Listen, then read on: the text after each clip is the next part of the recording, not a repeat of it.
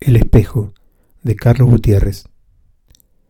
Estoy de pie, desnudo y mojado frente al espejo del botiquín, sin animarme a desempañarlo por temor a toparme con el monstruo.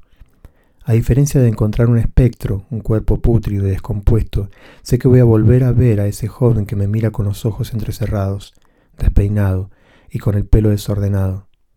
Ahí está, como todas las mañanas, desde que salí de la rehabilitación de la clínica hace tres meses la obstrucción de un vaso cerebral provocó una repentina lesión en el occipital, dijo el médico.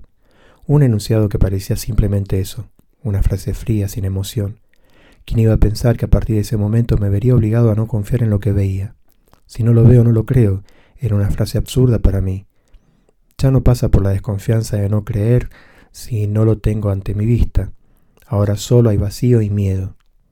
La primera mañana en mi casa me quedé mirando ese recipiente que contenía un líquido oscuro sin saber qué hacer, hasta que mi papá me trajo un objeto pequeño de metal y un tiesto con algo parecido a arena muy blanca y brillante. Tomá, acá está la cuchara y la azucarera, me dijo. Lo miré y le sonreí. Me gustaba cómo le quedaba el bigote que el médico le aconsejó que se dejara, para que yo me orientara al principio. Lo miro y lo escucho. Lo veo acariciar la cara de mamá. Eso me ayuda. Tocar el pelo de Mariana que me visita después de su facultad me da paz. Pero afeitarme o ducharme por las mañanas no. Menos si hace frío y se empaña el espejo como ahora. Así que tomo coraje y paso la mano por la fría superficie de vidrio que me devuelve la imagen de ese muchacho.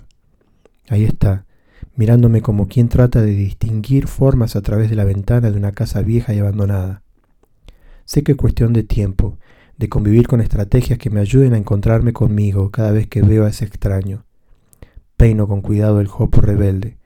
Después me llevo la mano a la nariz, a las orejas. Recorro con los dedos las cejas que se parecen a las del señor del bigote, y de a poco voy entrando en una zona de calma. Ese monstruo que aparece de golpe todas las mañanas frente a mí se funde entre los poros de mi piel y se va.